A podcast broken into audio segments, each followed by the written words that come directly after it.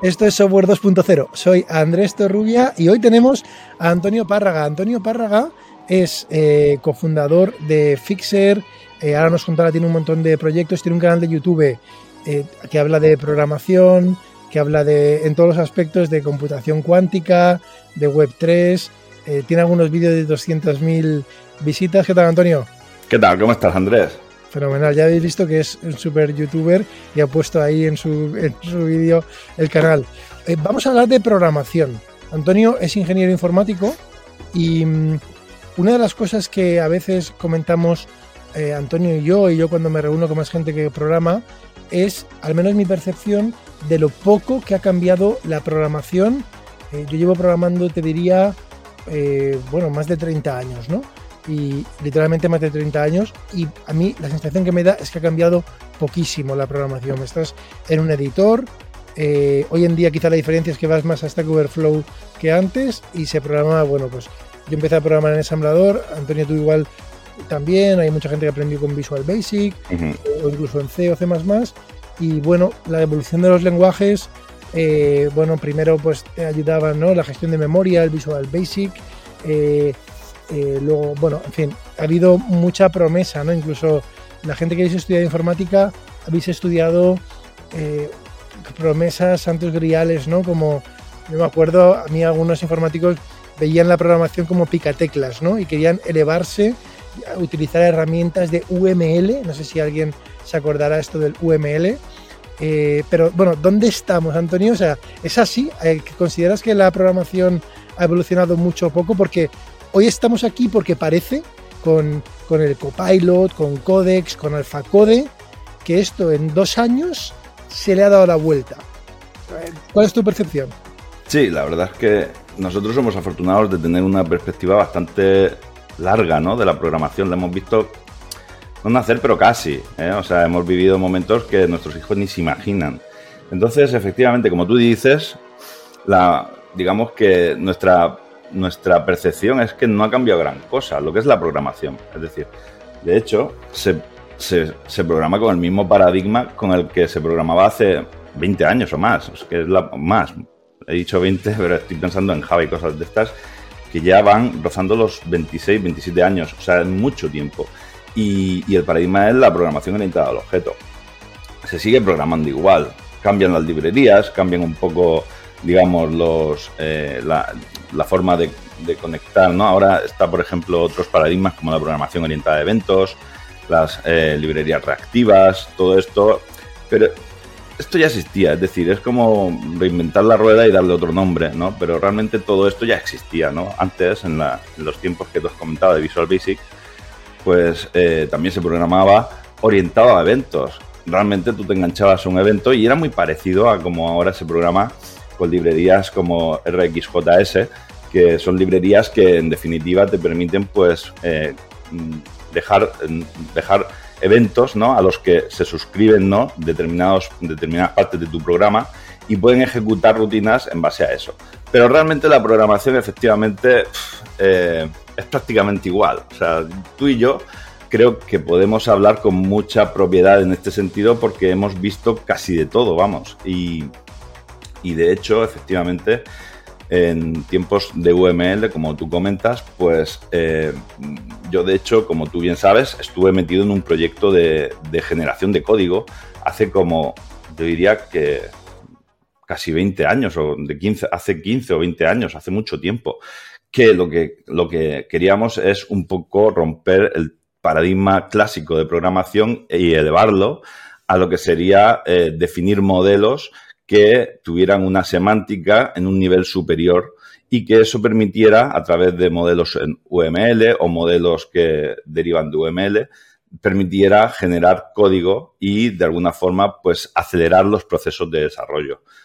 Pero aquello pues eh, no tuvo mucho éxito. La verdad es que de hecho pues puedo hablar con mucha propiedad en ese sentido porque es que yo eh, estuve trabajando mucho tiempo en un proyecto que yo mismo fundé junto a varios colegas y, y, aquello no fue a nada. Y empresas en las que nosotros nos eh, inspirábamos, pues tampoco fueron a gran cosa, no ha sido la panacea. De hecho, las herramientas de IBM de generación de código, pues eh, han sido como una pequeña ayuda, no ha sido como mm, el proceso de generación de código completo de principio a fin, de forma que el usuario, o sea, el programador en este caso, pues eh, simplemente no tuviera que programar, no, todo lo contrario, han sido herramientas que han ayudado un poco a, ya no te diría tanto a generar código, sino a tener una visibilidad del sistema, ¿no? Como un diagrama que te ayude un poco a comprender lo que hay por detrás. Pero en ningún momento se ha, se ha llegado a ese santo grial que es la generación de código, vamos. O sea, eso ha sido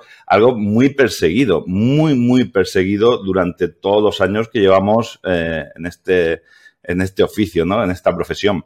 Y, bueno, y creo que ahora, o sea, creo que ahora estamos justo entrando por fin en, la era en la que por primera vez una máquina es capaz de programar. Es la primera vez que yo veo la posibilidad real de que una máquina sea capaz de programar de principio a fin una aplicación. Y ha sido gracias a la inteligencia artificial, algo que nunca ha sido explorado años atrás, nunca, para, por lo menos para la generación de código. Así que eso es. Antonio, hemos hablado de UML simplemente por no aburrir, ¿eh? porque yo, yo a mí pensar, pensar en, en UML me aburre de mm. entrada, ¿no? Entonces, pero vamos a decir en, en 30 segundos qué es UML. UML, mira, eh, te voy a compartir la pantalla. Bueno, UML, habrá gente que no vea la pantalla porque no sé en qué formato esto se va a grabar, pero UML en definitiva, en, ambos, vale, pues, pues mira, pues UML es un, es un sistema de diagramas que permite escribir tanto, eh, digamos, las clases de tu sistema, por ejemplo, tu clase factura, tu clase línea de factura, tu clase cliente, digamos que los distintos actores que van a participar en tu aplicación se permiten diagramar, ¿vale? O sea, no sé si esa palabra es correcta, pero bueno, si no, me la he inventado. Y también los casos de uso, es decir, los escenarios, o sea, de alguna forma te permite dibujar el software mediante diagramas que tienen una semántica que aunque no es tan precisa como el lenguaje de programación, pero hace ya, te da una idea muy buena, muy precisa de qué va a ser tu sistema de software. Eso sería UML. Eh, rápidamente, eh, voy a compartir mi pantalla. Esto es UML. Este sistema de diagramas. Eh, Muy bien, es como una versión, digamos, no sé si se ve bien. más sofisticada de los diagramas de flujo, pero son de entidades. Aquí parece, ¿no? Parece eh, estos serían clases, ¿eh? Estos son clases. Muy bien. ¿Eh? Eso es. Y eso, claro, y, poca gente conoce el nombre y es porque esto no ha ido muy lejos. ¿vale? Entonces, si, si no suena UML, es, no es culpa vuestra, es culpa de UML. era muy prometedor, ¿eh? Era muy prometedor. Bueno, y la promesa, fíjate, viene lo importante, ¿no? O sea, la promesa es que siempre ha habido una dificultad intrínseca. Eh, construir software es algo muy complejo. Eh, las empresas que, han, que han entendido la complejidad de construir software, yo recuerdo una frase de Bill Gates eh, cuando van a bolsa, eh, cotizan en bolsa, y dijo una frase que a mí me, quedó, me quedé impactado. Entonces la gente dice, bueno, se supone que las cuentas de la empresa y la cotización, em, digamos, ha de reflejar el valor de, de, la empresa, ¿no? Y eso está en el balance. dice, sin embargo, el balance no refleja nuestro principal activo. Claro, te quedas, yo, en mi cabeza hubo un silencio, ¿cuál será el principal activo? Y entonces dijo, saber hacer software, ¿vale? Que eso es una cosa realmente, y eso, esa, esa eh, es muy potente y pocas empresas, hoy, hoy, hoy, en día mucho más, saben hacer software. Entonces, es un tema complicado, han habido muchas promesas, UML es una, han habido, han habido eh, hmm. más promesas. Es verdad que el software, que los humanos Em, a mí me cuesta pensar en, software porque no pensamos cómo, piensa, cómo se ejecuta el software. El software es lineal, em, es prácticamente es unidimensional, en definitiva, en general. Em, a diferencia, yo he estudiado electrónica y en electrónica al principio se diseñaba diagramas, ¿no? Y los diagramas ocurren un poco como es la naturaleza, ocurre todo en paralelo. Entonces, casi que es más intuitivo a veces ver un diagrama eh, cómo ocurre, a mí al menos me lo resulta, eh, un esquemático de, me refiero a un esquema, un esquema electrónico, hmm. em, que ver un software, ¿no? Porque en el software, eh, y más hoy en día, ¿no? Hay que ver qué parte se ejecuta antes que otra, es secuencial, una variable que está escrita ha desaparecido. Ya viendo el código, tienes que como en tu cabeza simular lo que está pasando y es un esfuerzo, ¿eh? Lleva quizá años eh, mm. poder desarrollar una intuición, porque encima además em, es muy difícil poder tener una visión global. Tú en un diagrama, al final pones por, es muy fácil siempre eh, en, imaginar un diagrama de un ordenador, puedes abstraer capas y, te pueden enseñar un diagrama de, funcional de bloques, ¿no? En software, yo me doy cuenta que al final te enseñan código y es como si solamente pudiéramos ver un ser humano con un microscopio. O sea, digamos que la visión por defecto es la de la célula, ¿vale? Y es muy difícil eh, tirar hacia atrás y tener una visión de, la, de, la, persona entera. ¿no? Un sistema de software muy complicado, ¿no? Tiene un montón de código. Tú imagínate cómo funciona Amazon, ¿no? Fíjate que te explique en Amazon.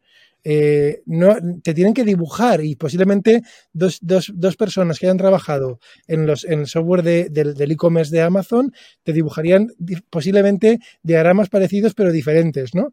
Y, al final te enseñarían código, pero estás viendo una pequeña célula del ser humano, entre comillas, del organismo que es Amazon, ¿no? Entonces, software es muy difícil y ha pasado algo, ¿no? Entonces, eh, desde tu punto de vista, Antonio, ¿qué, qué ha pasado ahora y, y que, bueno, quizá una sea esto del copilot, ¿no? Eh, ¿Cómo lo ves? ¿Cómo lo utilizas como desarrollador que has vivido todo este proceso? ¿Cuál es tu visión?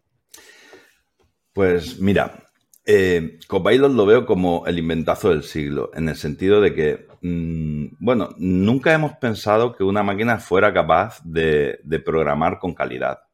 Hemos visto experimentos curiosos, también generadores de código que están basados en templates, etcétera, ¿no? Mm, pero, pero nunca hemos, eh, te lo voy a decir un poco crudo, nunca hemos pensado que una máquina pudiera sustituirnos así literalmente. Es decir, a los programadores, al colectivo programador, nunca hemos pensado que una máquina fuera capaz. Yo, cuando vi funcionar Copilot, además tengo la suerte de haber accedido muy, de forma muy temprana a las primeras betas de, Copilot y lo llevo probando ya meses. Y te digo de verdad que si esto es la primera versión de un generador de código, o sea, en cinco años mm, prácticamente van a programar todo el sistema. Es, como lo veo por la proyección que, o sea, digamos, por el pasado, ¿no? De cómo va evolucionando la IA, ¿no? va a pasos agigantados. Ya no hablamos de, cinco años, a lo mejor me pasa incluso, a lo mejor menos tiempo. Pero en un año, o sea, de principio a fin de, de un solo año, de lo que se hace al principio del año a lo que se termina haciendo es como, mm, como un salto gigantesco. Yéndome a la generación de código, la calidad con la que programa, la, forma de entender lo que tú le, le describes que haga, ¿no? Y, la forma de, ahorrarte tiempo, a, día de hoy, con esta primera versión, me parece impresionante. Y creo que eso, pues, en unos años, pocos. No estamos hablando de una década ni de casualidad, o sea, estamos hablando de muy poco tiempo. Mm, Copilot o, o o Codex o la que sea, ¿no? O sea, o, imagino que habrá muchos productos, no uno solo, seguro que van a hacer el trabajo que ahora mismo hace un programador. Estoy convencidísimo. Te hablo con muchísima experiencia, ¿no? O sea, tanto como desarrollador como, como incluso experiencia usando este producto. O sea, lo veo, sinceramente, lo veo ciencia ficción, ¿no? Me siento usuario. En lugar de sentirme programador, me siento usuario. De hecho, no me extrañaría para nada que se acabe conectando al, en la filosofía, digamos, agile, ¿no? En la cual existe el product owner y tal, ¿no? No me extrañaría nada que se acabe conectando a la persona del negocio o el product owner, ¿no? Con directamente el códex, ¿no? Y que directamente se entiendan a través, a lo mejor, de algún lenguaje con cierta semántica, como Gherkins, ¿no? O como cualquier otro lenguaje, ¿no? Que permita escribir historias de usuarios y que ya la figura del programador como tal desaparezca. No quiere decir para, no quiere decir para nada, o sea, yo lo que sí que no veo, ¿vale? Y no sé si es para, a lo mejor porque si no yo me vería eh, buscándome otro tipo de profesión, no, no lo veo como una amenaza para los programadores. Ojo, realmente programar, para un programador no tiene que ser nunca su trabajo, sino su herramienta. Es decir, la programación permite expresar, permite construir cosas que de alguna forma eh, contribuyen a, a, lo que es el software que tú estás desarrollando. Pero no es, pero programar en sí no es tu profesión, es ya aterrizar esas ideas, esos, esos features que tú quieres meter en el software, aterrizarlos. ¿eh? irte al espacio de la solución, digamos que sería eh, transmitir, ¿no? Ya engranar, ¿no? Lo que sería el código máquina para que esas instrucciones las entienda la máquina y haga lo que tú quieres que haga. ¿eh? Entonces, eso ahora, con Codex y todo esto, yo lo que, lo que, lo que veo es que es una oportunidad para ahorrarnos esa fase de irnos al espacio de la solución. Realmente el espacio, el, espacio de la solución sería como el, código en sí, ¿no?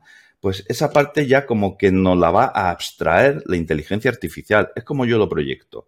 Porque eh, esto va a permitir desarrollar software muchísimo más rápido para los desarrolladores nos va a quitar un 30% fácil del trabajo. Dicen que más o menos es un 30% del tiempo que se, que se emplea, eh, digamos, programando o, o mejorando el código o lo que sea. Entonces, yo como lo veo es una oportunidad para desarrollar muchísimo más rápido. Y tal y como está la tecnología evolucionando. Ahora mismo estamos hablando de realidad virtual, del metaverso, estamos hablando de nuevos dispositivos de realidad aumentada, ¿no? Estamos hablando de unos cambios, ¿no? Brutales, ¿no? La cantidad de software que se tiene que desarrollar va a crecer exponencialmente. Entonces, esto nos va a quitar esa parte de programar, digamos, esa parte de escribir, lo que sería escribir código. Pero no nos va a quitar lo que es la parte, de momento, ojo, hasta que nos saquen el code architecture, ¿no? no nos van a quitar la parte de definir un software, ¿no? La parte, y nos va a permitir ir mucho más rápido en esa fase, que es realmente la fase importante. De hecho, eh, yo la programación, y llevo muchos años programando, la programación la veo como, em, como la hipoteca que tenemos que pagar para que el software llegue a, su, a, su, estado final, ¿no? Que es que funcione, ¿no? Pero realmente no es en sí un trabajo, ¿no? Es realmente Mm, pues ya te lo he dicho, es la herramienta. Oye, has dicho eh, cosas que a mí me parecen contradictorias, ¿no? Por una parte, dices que, estaba pensando en los delineantes, ¿no? O sea, el, yo veo, dices, bueno, al final el, objetivo es construir una casa, ¿no? Que alguien viva. Hace 40 años, pues existía el arquitecto y luego había una figura que era el de delineante, ¿no? Que dibujaba. Hoy en día eh, cuando aparecen los programas de CAD, ¿no? El AutoCAD quizás sea el más famoso o fuera el más famoso. Entonces, digamos que la figura de delineante en, papel y tal se elimina, sigue haciendo falta el arquitecto. Mm, claro, dices, el software nos vamos a quitar esa parte de escribirlo, ¿no? De escribir. Hmm. Eh, vamos a irnos a hoy, no quiero proyectar en cinco años, ¿no? Sin embargo, hoy una persona que, que empieza a estudiar cualquier carrera, digamos, relacionada con informática, ingeniería informática, cualquier carrera de informática, em, esto es como que no ha ocurrido. O sea, yo, vamos, me miro los temarios y en todas las ingenierías, pues primero tienes física, cálculo, ¿no? Las, digamos, las convencionales de fundamentales, ¿no? Y luego se da programación a bastante bajo nivel, em, pues quizás de ensamblador, tal, y luego va subiendo, pero me parece que es como que no, no, no está todavía, no ha llegado eh, este nuevo, porque yo ya no lo llamaría, eso es como, es un editor mejorado, no es un editor mejorado. ¿No? Eh, eh, Copilot dices. Me refiero, o sea, quiero decir, el, concepto de programar con IA no es como una, un, editor que te hace ir más rápido porque te autocompleta, mm. ¿no? No, es para nada. has de cambiar la manera de programar, ¿no? Entonces, te hago dos preguntas. Uno, creo que tú además das clases en, la universidad, ¿no? Sí, doy, clases en, el en un máster de la universidad de, Angular, precisamente. De Angular, ¿no? Entonces, mm. Mi sensación es que esto en la, en la universidad, eh, en las carreras, ¿eh? no, no voy a decir ninguna universidad en concreto, pero en general en las carreras todavía, digamos, no ha llegado la programación asistida por IA, ¿vale? Por llamarlo de una asignatura, si hubiera una asignatura se llamaría así seguramente. Mm. Eh, y eso es punto número uno. Y el punto número dos es em, cómo en tu experiencia cambias la manera de programar, ¿no? Que, que, que has, desarrollado, has, de, has de desarrollar nuevas aptitudes. Mm, cuéntanos un poco, las dos son preguntas muy distintas, ¿eh? ¿Y la contradicción dónde está? Bueno, la contradicción has dicho que no se va a acabar el trabajo, ¿no? Y yo digo, si te preguntas a los delineantes, creo que ah. hoy a ser delineante. No, no te digo que sea, a lo mejor me he expresado mal, no lo veo una amenaza, es distinto. Quiero decir, yo Copilot no lo veo una amenaza, lo veo una oportunidad, porque al año no es cierto que se te ocurren como seis o siete proyectos muy guapos, Sí, sí. pero sin embargo no tienes la capacidad de ejecutarlos los siete. sí. Pues yo esto lo veo como esa oportunidad, que, se- que de pronto puedas, te- tengas la oportunidad, ¿no? De ir mucho más rápido y poder, pues, eh, ser como mu- mu- mucho más ejecutor, como poder llevar y incluso puedes hacer pruebas de concepto, o sea, imagínate que tú quieres hacer una prueba de concepto, ¿no? Ahora se lleva mucho, como bien sabes, el Lean Startup, ¿no? Y todos estos conceptos de MVP, y, ¿no? Y ni siquiera MVP, ¿no? Sino ni siquiera desarrollarlo. Pero si tú eres capaz, ¿no? De decirle a una IA, oye, desarrollame este MVP y te lo desarrolla en 0,2 y lo puedes poner y probar y, refinar, no estás perdiendo tu trabajo. La IA no va a hacer esto por ti. De momento, ojo, hasta que saquen Codex Creative, ¿vale? Vale, entonces, Pero- ahora vamos a la segunda parte. Bueno, habían dos preguntas más entonces, ¿no? Es eh, la universidad, o sea, es eh, eh, voy, a, voy a estudiar informática, ¿no? Entonces la pregunta es, ¿se tiene ya en cuenta en la formación que hay hoy en día este nuevo elemento? ¿Vale? La respuesta es no. Hablo por, bueno, a nivel de temario, ojo. Ya no sé si a nivel de comités y tal está... mm, Sospecho que no, porque la universidad funciona con cierta burocracia. Te pongo un ejemplo. Desde que a lo mejor quieres tú hacer unos cambios, ¿no? Muy radicales, porque sabes que la informática ahora está cambiando muy radicalmente de año en año, o sea, es, va avanzando de forma muy exponencial, no tiene nada que ver con hace 10 años. Entonces, digamos que mm, la burocracia que hace falta para ir al mismo ritmo que como cambia la, informática en los temarios y en, y en las carreras, eh, impide que se, pueda que se pueda ir a ese ritmo. Porque hace falta, eh, mm, hace falta, mm, digamos, eh, muchos trámites, incluso hay impedimentos. Te pongo un ejemplo. Yo, en el máster que curso, no, no puedo de forma fácil simplemente cambiar el nombre de mi asignatura, que de hecho mi asignatura se llama eh, Diseño de Interfaces Ricos de Internet. Pero a mí me gustaría llamarla Angular, es como más marketing, ¿no? Es más llamativo, Angular, que de hecho yo creo que ya no se emplea la palabra rico para interfaces, ¿no? O sea, eso es un término muy, muy antiguo. Pues la cantidad de trámites burocráticos que hace falta solo para cambiar el nombre de mi asignatura hace que me dé pereza. Imagínate ya no coger y arrastrar todo el temario para adaptarlo a las nuevas tecnologías. Va muy lento. En mi máster hay asignaturas que ya no se deberían de dar. No voy a decirte nombres, pero hay asignaturas que no se deberían de dar porque esas tecnologías ya no se usan directamente. Pero yo sé que no las pueden cambiar con facilidad. Yo sé que ellos tienen la voluntad, ellos no es que estén cómodos dando esas asignaturas, tienen la voluntad de evolucionar el máster, pero, pero tienen, digamos, chocan en, eh, de frente pues con toda la burocracia ¿no? y con toda la gestión que hace falta para evolucionar. Aparte que tengo entendido que, que tú no puedes cambiar un máster, tengo entendido, esto ya no sé si es así exactamente o no, pero tengo entendido que tú no puedes cambiar un máster radicalmente en, entero, no puedes cambiarlo entero, sino que solo puedes evolucionar un porcentaje de él de año en año. Y ya, ya ese porcentaje ya te da un poco una visión de a qué velocidad puede ir. Entonces, si esto lo extrapolo a la universidad, tengo muchos amigos profesores, hablamos de esto muy a menudo, de hecho, pues no, ni de casualidad, esto está, eh, digamos, eh, puesto ¿no? A merced de los alumnos, es algo muy nuevo, de hecho. Entonces, Antonio, tú que lo has utilizado, entonces, Hmm. eh, la, pregunta, la siguiente pregunta es, ¿esto requiere un cambio de paradigma, digamos, desde el punto de vista del- del- de la persona que lo utiliza, del programador? Eh, y si es así, ¿qué consejos das tú de cómo cambia tu forma de programar para maximizar el beneficio de, de esta tecnología que es Copilot, ¿no? O sea, Hmm. cuéntanos de Copilot y cómo cambia tu forma de programar.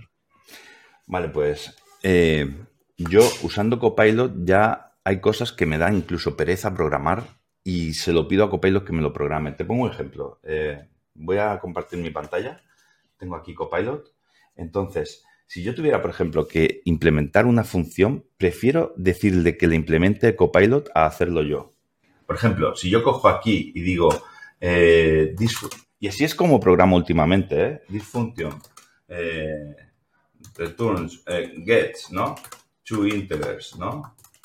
And returns the bigger one, pues directamente él me genera el, digamos, el, la función y el cuerpo. Esto es un ejemplo muy chorra, pero así es como estoy programando yo a día de hoy.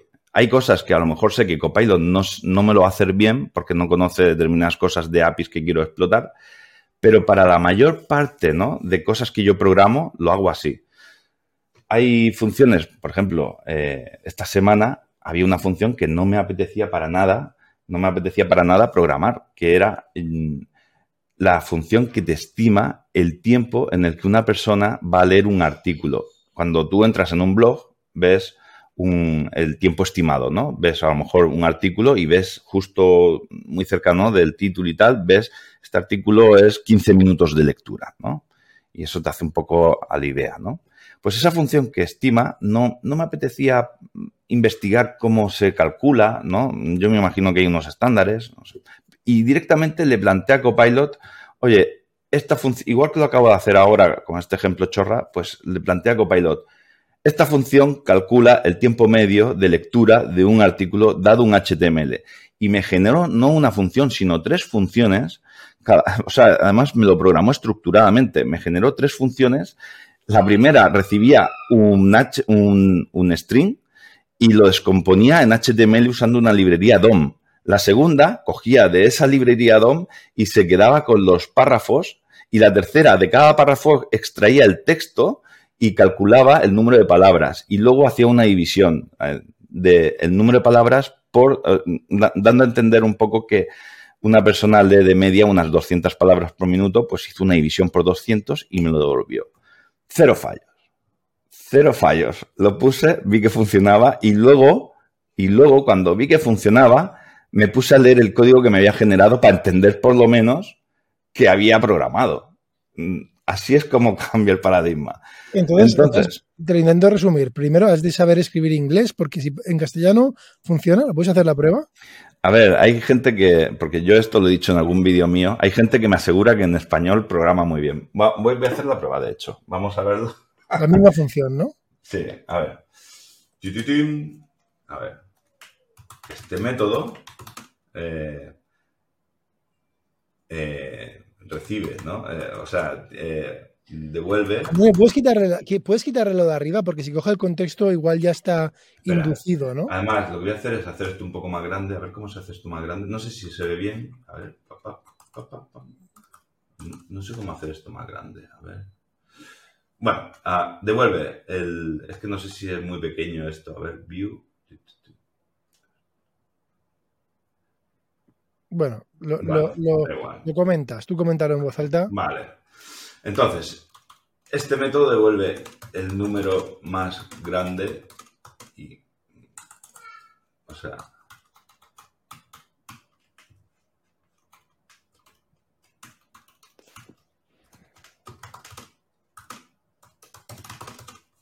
A ver. De este momento, max number. Recibe dos números. Sí y devuelve el número más grande, ¿no? Sí, lo ha hecho bien. ¿eh? O sea, le he puesto, este método recibe dos números y devuelve el número más grande. ¿Qué, Me han dicho, sí. ¿Qué? ¿Qué nombre le ha puesto? No, le he puesto max number. O sea, lo pone en inglés. Sí. Sí, sí, sí, sí, Curioso, ¿eh? Es curioso porque... Sí, la verdad es que sí. Bueno, yo tengo la costumbre de, de programar en inglés porque queda, desde mi punto, por dos beneficios. El primero, porque el código que, o sea, los lenguajes de programación son en inglés. Entonces queda como muy raro llamar a las variables en español, los comentarios en español, pero el resto del código no. Sin embargo, si está en inglés todo, como que todo es más natural, porque solo lees inglés. Y la segunda es porque muchos de los trabajos que hago los hago en colaboración con gente que no habla español, ¿no? Entonces, un poco eh, pero gente que, entonces para mí no ha sido sorpresa usar Copilot en, inglés porque es que yo ya estoy acostumbrado a, programar así. Y es un consejo que, por cierto, le doy a todo el mundo. ¿eh? Ya no es un tema de defender la lengua, ¿no? Yo sé que es un tema simplemente de, practicidad. Pero hay gente que, que programa en lenguaje de programación aprende inglés, ¿no? Sería, sería, la, recomendación radical. Oye, y otra, pues otra cosa es, vale, el primero sería aprender inglés para escribir, escribir inglés de forma, digamos, pues no sé si se llama esto em, bueno, un comentario. Y luego hay algo que me ha sorprendido, ¿eh? Me ha sorprendido que has dicho que en el caso de Copilot, pues eh, te generó el código y primero lo probaste, digamos, antes incluso de leerlo. Pero porque ya he cogido una confianza con Copilot. Al principio no era así, pero ahora ya sé que es que la mayor parte, comete bugs, pero la mayor parte de las veces no. ¿Vale? Entonces, eh, de alguna forma. Y además es la sorpresa, como me lo, como me lo programa, ¿no? Y se, y se queda tan limpio y tal, pues dices, voy a probarlo para ver si funciona, ¿no? ¿Eh? Pero sí, un poco te cambia en ese sentido. ¿Y no ves un sesgo cognitivo ahí? Porque al final, si tú ya te pones en modo no es copilot, en modo autopilot prácticamente, te vas a poner en modo autopilot que es que ni siquiera, mmm, vamos, no, no, lo ves con recelo, ¿no? O sea, yo yo el código, de hecho es que el código a nivel cognitivo eh, eh, se te calienta la cabeza cuando lees código, te, te, iba a decir de otra persona, pero incluso tuyo de hace, de hace dos días. Uh -huh. eh, porque tienes que ponerte en este modo que he dicho antes, casi de, de, de, de debugger, ¿no? De depurador uh -huh. mental, de simular que eres un ordenador y ver qué está haciendo, ¿no? Para ver si... Uh -huh hay un, hay un bug, hay un error encubierto. Eh, y ahora, pues, eh, me, me, me, pregunto esto, la verdad es que no, no lo sé, no, me pregunto hasta qué punto esto generará o no generará problemas, digamos, nuestro nivel de, de, de, fiarnos tanto de la sugerencia de Copilot, uh -huh. pueda estar ahí introduciendo elementos indeseables y la excusa al final de cuando alguien falle es, bueno, es que el código que generó Copilot era malo, ¿no? Porque si ahora hay un bug, pues bueno, mmm, creo que la informática tiene una cosa buena eh, que a mí me parece muy buena, ¿no? A diferencia de otras disciplinas o en general las ingenierías, no solo la informática, ¿no?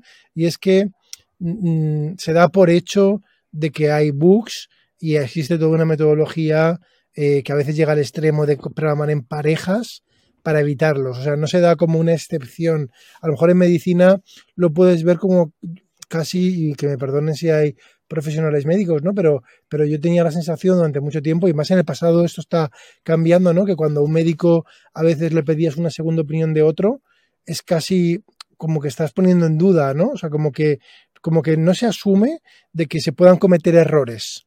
¿no? Cosa que en la informática no. Sí. O sea, si, si, si, tú le dices a un programador que hay un bug, no se enfada, pero ¿quién crees que soy? No, bueno, no, no. O sea, dep depende del programador, he visto. He visto vale, sí, vale. Bueno. Vale. A ver, te voy a, te voy a plantear esto.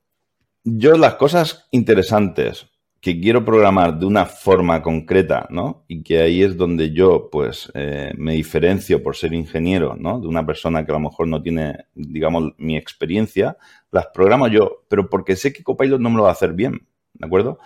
Pero las cosas, y creo que todos los programadores hacen igual, creo. Pero las cosas rollo, como por ejemplo, ayer, sin ir más lejos, eh, quería ordenar una lista por un criterio. Es decir, tenía una lista de objetos y quería ordenarla por su fecha. Eh, cada objeto tiene un atributo fecha y quiero en PHP en este caso. Ese es carne de Stack Overflow. Y todo el mundo se va a Stack Overflow a, buscar mil algoritmos, mil funciones. ¿eh? De hecho, es que hay memes con este tema. Y, y, mucho código que al final se acaba pegando, ¿no? Es de Stack Overflow. O sea, piénsalo. Entonces, ahora que me estoy ahorrando el tiempo de irme a Stack Overflow, buscar eh, cómo se hace esto, no quiere decir que yo no lo sepa hacer. Quiere decir que manejo tantas tecnologías que es imposible que me acuerde de cómo exactamente en este lenguaje concreto, de los 15 lenguajes o 20 que conozco, se ordena un, un el ejemplo típico, cómo se alinean dos divs. Por muy bueno que ya tienes que trabajar muy a diario con HTML para saber cómo se alinean dos divs. Si estás trabajando con muchas tecnologías, acabas en Stack Overflow. ¿Te fías de Stack Overflow? ¿Te fías de, lo que tiene? Pues pues aquí ocurre lo mismo. Es decir, al final, pues, eh, Copilot, yo le pongo un comentario, estos dos divs quedan alineados, ¿no? Y él seguramente me va a poner las clases, ¿no? En los divs que hace que se alineen usando Flexbox. Y, y esto es lo que me hace es que me ahorre el tiempo de irme, pero realmente eh, me estoy ahora fiando, digamos, de una herramienta que entiende lo que yo le digo, bueno, entiende, y que me lo programa pero, mm, pero realmente si lo piensas, eh, tampoco nos cambia tan radicalmente nuestra costumbre de programar. Bueno, has dicho una cosa interesante. Te fías de Star Overflow, ¿no? En el te fías de Star Overflow. Me fío tanto de las. Me fío entre comillas, pero hay una. Hay una un meme típico. Te fías, de te fías de la comunidad de Stack Overflow, y ahí es donde mm. voy, ¿no? Tú te mm. fías de que la respuesta más votada tiene 300 votos y ahí el segundo comentario te dice: mucho ojo que en la versión 1.3 de tal hay una condición de carrera y no sé qué, ¿no? Entonces, mm. ahí no es. O sea, tú lo puedes tú digamos que te fías, pero porque indirectamente estás fiando de la comunidad. Aquí mm. vamos a irnos en plan radical, ¿vale? A un escenario paranoico. Ahora imagínate que tú, en vez de programar eh, pues un, proyecto de estos, un side project, que quieres ir muy rápido, ahora eres eh, un ingeniero que trabajas en Apple en el sistema operativo, en el core, ¿vale? Tú sabes que eso está o en el Android o, algo así serio, ¿no? Ya no te digo de lanzamiento de misiles, ¿vale? Ya no entro. Pero un tema con cierta sensibilidad de seguridad y cada vez la informática va más ahí. Y ahora, imagínate que, que, Copilot, pues que es un proyecto que es de OpenAI, eh, que es una empresa que está, digamos, apoyada o tiene una inversión de Microsoft, ¿vale? Ahora imagínate que fuera eh, de, un, de un país con, que tiene muchas sospechas, ¿vale? Que fuera, vamos a decirlo, ¿no? Todo el mundo pensamos que un país sospechoso de injerencias eh, hacia el mundo occidental, eh, de intereses occidentales, pues que pueda ser China o pueda ser Rusia, ¿vale? y, y, esto no es la... O, o, bueno, Vamos a poner, hay más ejemplos, ¿eh? seguro que también puedes pensar que es la NSA al revés, ¿no? que son los propios servicios de seguridad. ¿Por qué? Porque ya ha ocurrido en código eh, de código abierto, en librerías de Linux, de SSH, eh, contribuciones, entre comillas, inocentes, que meten un bug dificilísimo de ver. Esto ha pasado, eh, yo luego pondré en los comentarios algún ejemplo muy radical. La, típica cosa, hay lenguajes difíciles en C, sabes que pues en el if pones una asignación eh, y si te has de fijar que no es un, una, un igual igual, ¿no? Y es igual, luego puede, vamos, hay como, hay como muchas, muchos código que parece inocente y puede tener encubierto un bug brutal, ¿no? Entonces, sí, sí, sí, sí. Entonces, tú imagínate que el copilot tuviera una finalidad, digamos, maligna, de introducir vulnerabilidades, digamos, subyacentes en el código. Em, claro, eh, eh, en Stack Overflow puede pasar, pero es más difícil porque el comentario número 3 te dice, ojo, ¿vale? Y ya, y ya la empresa Stack Overflow tendría que banearlo, en fin, yo creo que sería más difícil, ¿no? que, con un, que con un copilot, ¿no? Em, bueno, estoy, o sea, ¿estoy pasada de vueltas o no? Este no, para nada, no estás pasado de vuelta y de hecho hay muchos comentarios al respecto. Mira, te pongo un ejemplo que creo que es súper ilustrativo. Y tú, como bien sabes, eh, mira, tengo un canal, ¿no? Como bien hemos hablado ya, y ahí tengo un vídeo en el cual programo una criptomoneda usando eh, GitHub Copilot, ¿no? Que si no lo has visto, te lo recomiendo. ¿eh? Vamos, pisando fuerte, una criptomoneda usando Copilot. Sí, sí, sí. No, no, completa, de principio a fin. ¿eh? Entonces, eh, ¿qué es este? Eh? No, lo voy a poner ahora, pero vamos, es este vídeo, ¿no? este vídeo. ¿Cómo crear una criptomoneda? ¿Cómo crear una criptomoneda? Y uso GitHub Copilot, ¿de acuerdo? Entonces, en ese vídeo, ¿de acuerdo? Eh, programo una criptomoneda en aproximadamente 5 minutos, entera, de principio a fin, en Python, ¿vale? Pero yo antes de, grabar ese vídeo, estudié cómo se programa una criptomoneda y busqué código fuente en, Git. Un poco la idea la conozco, ¿de acuerdo? Ah, me refiero, ahora la conozco bastante. Antes de hacer el vídeo, ¿no? Y antes de, de desarrollarlo, más o menos conocía los conceptos, pero aterrizarlos, ¿no? A programarlos, pues me gusta inspirarme en lenguaje de otros y no tengo vergüenza de decirlo. Entonces, eh, encontré varios códigos en Python que me gustaron mucho y me inspiré en ellos. Pues cuando yo me pongo a programar, el código fuente que me genera es muy parecido y en algunos casos igual a, los códigos en los que yo me he inspirado. ¿De acuerdo?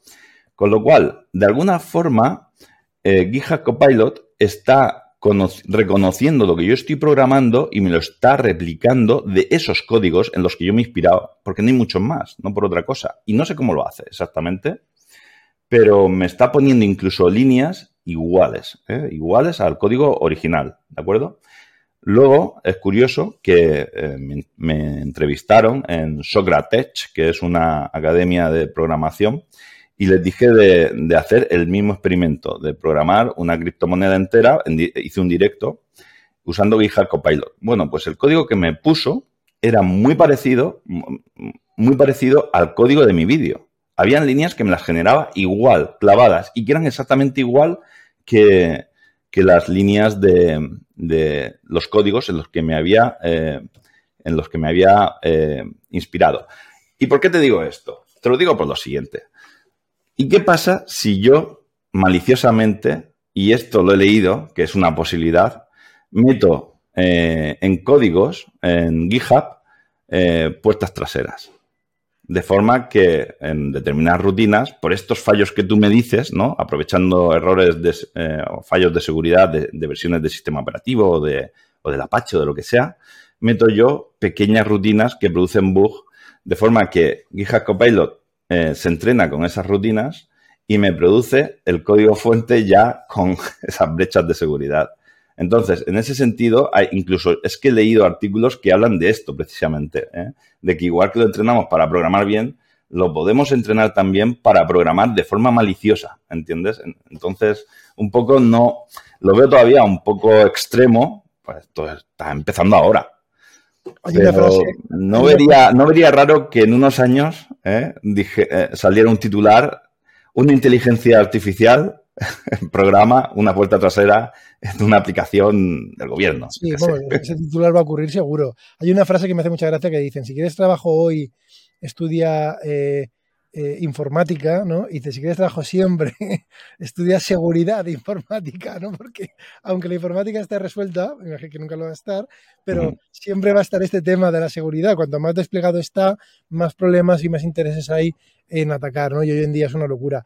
Eh, Antonio, hemos hablado de, digamos, tú has hablado de hemos hablado, mis sensaciones, pues bueno, la informática ha hecho muchas promesas, ha estado estancado, llega ahora Copilot y hay un punto de inflexión importante. Hemos hablado de Copilot, eh, tú dices que en cinco años esto va a hacer cosas que hoy no... Bueno, por decir, vamos, decir algo, en poco tiempo, vamos. En poco tiempo. A mí me ha sorprendido que de hecho hace dos días o tres eh, em, eh, Open, digo, em, DeepMind, Em, DeepMind ha anunciado un sistema, sabéis que DeepMind tenía pues primero el AlphaGo, que, que ganaba a una persona a un juego, el Go, complejísimo, que se pensaba que faltaban 20 años. Em, luego, posteriormente, eh, hacen el AlphaFold, ¿no? Em, eh, en, este, en, este, en este podcast, el primer episodio, eh, entrevistamos a Oriol Viñals, que es, pues, ha trabajado, trabaja en DeepMind, ha trabajado en Google y es en, en, en, Google Brem, por eso hago la distinción. ¿eh? Eh, y él nos habló bastante en detalle del AlphaStar, ¿no? que es un, también un sistema que juega al StarCraft. ¿no? También. Em, y ahora eh, Google acaba de sacar un, un artículo, ¿vale? No es todavía algo que tú te puedas descargar ni probar, pero es un artículo de un sistema que hace una cosa que va para mí mucho más allá ¿vale? Porque estas funciones que tú has dicho ya de, del copilot son funciones sencillas, ¿no? Como pues dado los números tamaño mayor, bueno, ¿vale? Mm. Em, pero hace ya la gente que esté que le guste mucho el mundo de la informática, hay una faceta que se llama la informática eh, competitiva, em, que viene a ser pues problemas, digamos, de hacer de algoritmos, de estrujar del cerebro, y hay webs, ¿no? De, de, pues un poco como las Olimpiadas Matemáticas, y hay webs competitivas, ¿no? te ponen un problema de complejo, ¿eh? Esto no se hace en un minuto, a lo mejor hay que pasar horas para hacerlo, em, de, de un problema, suelen ser problemas algorítmicos, ¿vale? No es tanto un problema, no son hackatones, ¿no? De a ver quién hace una aplicación de, de móvil rápido, no no, estos son problemas que suelen ser algorítmicos, eh, complejos, que a veces no solamente, eh, no solamente habitualmente complicar, eh, programarlos es difícil, pero yo te diría que lo más difícil es, es, es digamos, en tu cabeza hacer el algoritmo. A veces hay que inventarse el algoritmo, no solamente programarlo. Programar un algoritmo sofisticado es muy difícil, en muchos casos, pero ya inventárselo es otro nivel. Eh, y muchas de estas competiciones requieren inventarse algoritmos. Eh, eh, entonces, a mí yo estoy un poco, estaba un poco contigo, ¿no? Yo pensaba, yo esto lo veía ciencia ficción hasta esta semana, que ha dejado de ser ficción y ya está, todavía no es producto, pero ya es ciencia, ya hay artículo, hay un preprint, ¿no? Una pre, preimpresión de un artículo. Em, ¿has, ¿Has podido ver algo de esto?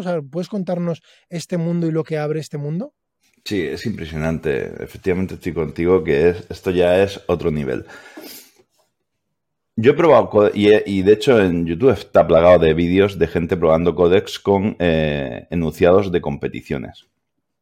Y lo, hace, y lo hace bien, pero lo hace igual que alguna persona lo haya desarrollado en, GitHub. Mm, si le planteas un enunciado nuevo, no lo sabe resolver. Es decir, son enunciados largos, o sea, no son dos líneas como hemos hecho ahora, son enunciados largos que mm, dicen cuál es eh, lo, que tienes que resolver, cuáles son las restricciones, ¿no? Eh, en fin, eh, y, requiere una gran capacidad lectora, ¿no? Y, y, Copilot ahí, yo lo he probado, intenté hacer un vídeo, ¿no? Y no, cuando le planteas un enunciado que no está en GitHub o, que él no lo conozca, no, no lo sabe hacer. Intenta hacer algo, pero no le sale bien. De hecho, Codex en ese sentido está, en mi opinión, bastante verde, ¿vale? Ah, sin embargo, he leído que efectivamente el AlphaCode lo que hace es que lo han entrenado con algoritmos, o sea, mm, que y luego eh, los han, lo han sometido a que resuelva enunciados con fecha posterior a todo el entrenamiento que tiene, para asegurarse que no ha sido entrenado con esos enunciados, que son enunciados completamente nuevos. Yo he visto alguno y la verdad es que es para quitarse el sombrero, porque son enunciados largos y efectivamente se inventa algoritmos y, muchos lo, resuelve el problema, que es lo fuerte, ¿no? De hecho, el average que tiene es el average de un ingeniero promedio, ¿no? En, los, en, donde lo han puesto, porque creo que lo han puesto, ¿no? En una, en una web de competición real, ¿no? Y a que resuelva algoritmos como lo haría un desarrollador, una web que, que de hecho nos sirve a los desarrolladores para saber el, eh, pues un poco para hacernos un poco a la idea, ¿no? Del score, que bueno somos, desarrollando, ¿no? Y, esto es lo que sorprende, que ya va a un nivel mayor, ¿no? O sea, no es que complete eh, algoritmos porque los conoce ya previamente, es que es capaz de resolver algoritmos nuevos y esto Codex no está ahí todavía. Por eso te digo que cuando te digo poco tiempo es porque, mira, ahora ha salido AlphaCode, ¿no? Que hace, que, que va como un paso más, ¿no? Mañana sacan otra cosa, ¿no? Y, y esto, yo creo que en poco tiempo, la, digamos que, eh, dado un problema completo, te desarrollará todos los ficheros, todas las clases, estoy convencidísimo. Esto realmente es muy impresionante. A mí, ¿sabes lo que más me sorprende de, de AlphaCode y un poco de todos estos sistemas?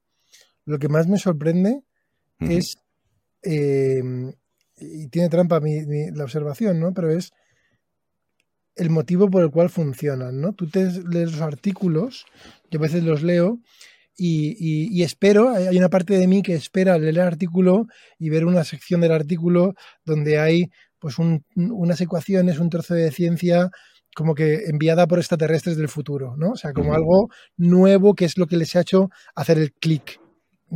Y sin embargo, tú te coges GPT-3, te coges eh, el artículo de AlphaCode, te coges muchos, y ya verás, no le voy a quitar, eh, por supuesto, ningún mérito, pero es, mm, y, por favor, eh, es matizar esto muy bien, pero es prácticamente lo mismo que teníamos, pero más grande. Y eso es muy fuerte. Es muy fuerte porque GPT-3, em, todo el mundo habla de GPT-3, GPT-3 es igual que GPT-2 casi en arquitectura, apenas cambia, pero todo más grande. Eso a nivel ingeniería es unos desafíos muy grandes de ingeniería, hacer, hacer, una, hacer un puente encima de, pues de, un, kilómetro, encima de un río, no es lo mismo que hacer un puente en el estrecho de Gibraltar. ¿vale? quizá parece lo mismo, pero el desafío de ingeniería es increíble, ¿no? Eh, no sé si ese es un buen ejemplo incluso. Pero, mm, pero aquí realmente es el escalado.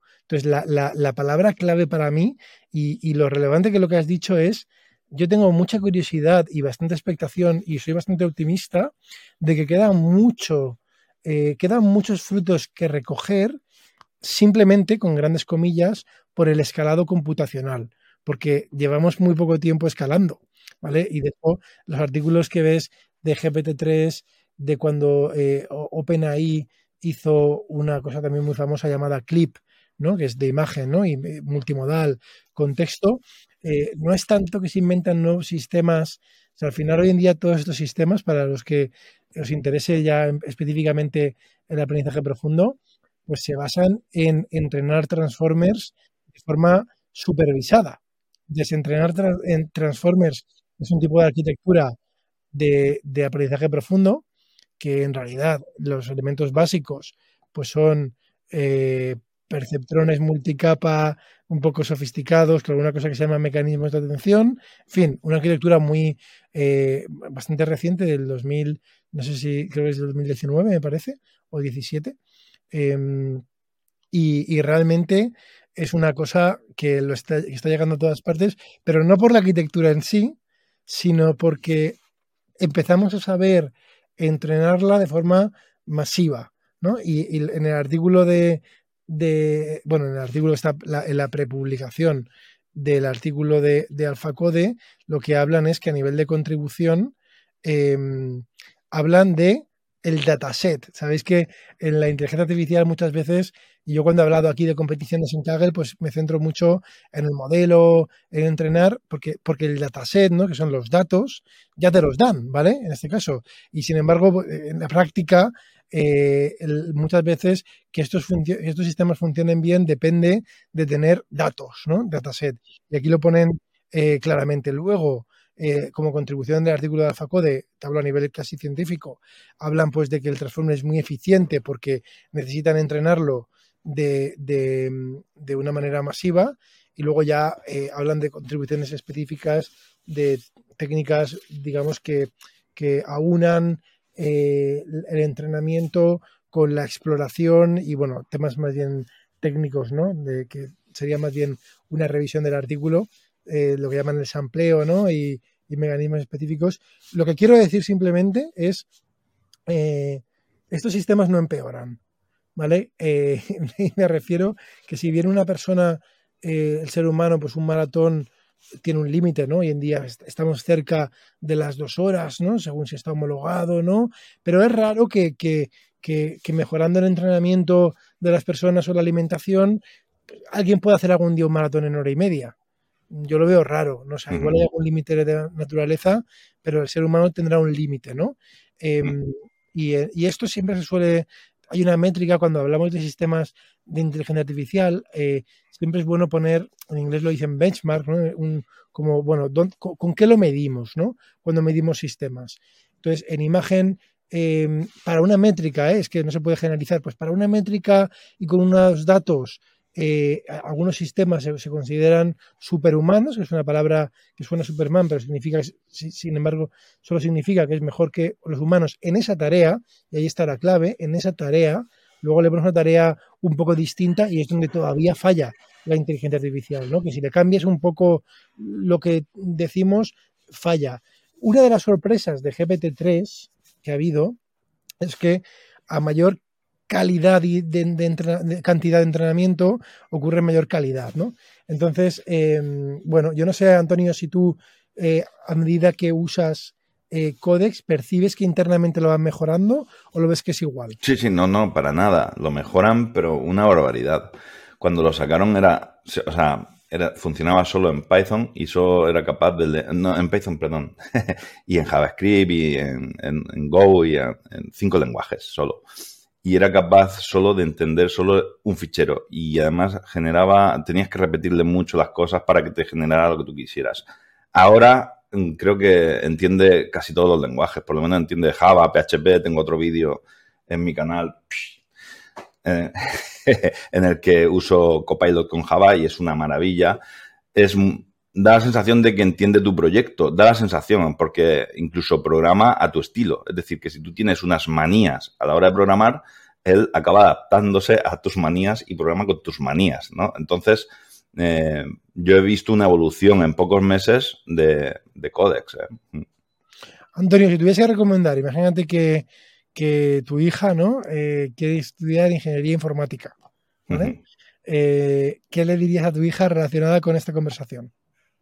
Pues poca cosa, porque esto está tan verde todavía que no sabes a dónde va a ir. O sea, yo realmente no tengo, no, soy capaz de visionar qué va a ocurrir. Yo sé que esto va a cambiar, eso lo tengo muy claro, porque, mm, porque no, hay, más que ver lo que hace ahora la versión 1, ¿no? O, la versión beta, ¿no? De Codex y AlphaGo ya me, deja, me deja muy a cuadros pero todavía no sé cuál va a ser el papel del ingeniero. O sea, yo sé que siempre va, siempre va a haber un papel para el ingeniero, bueno, por lo menos siempre, a ver, eso es una palabra muy grande, pero que por lo menos a largo plazo siempre va a haber una, un, hueco para el ingeniero, ¿no? Lo que no sé es qué va a hacer.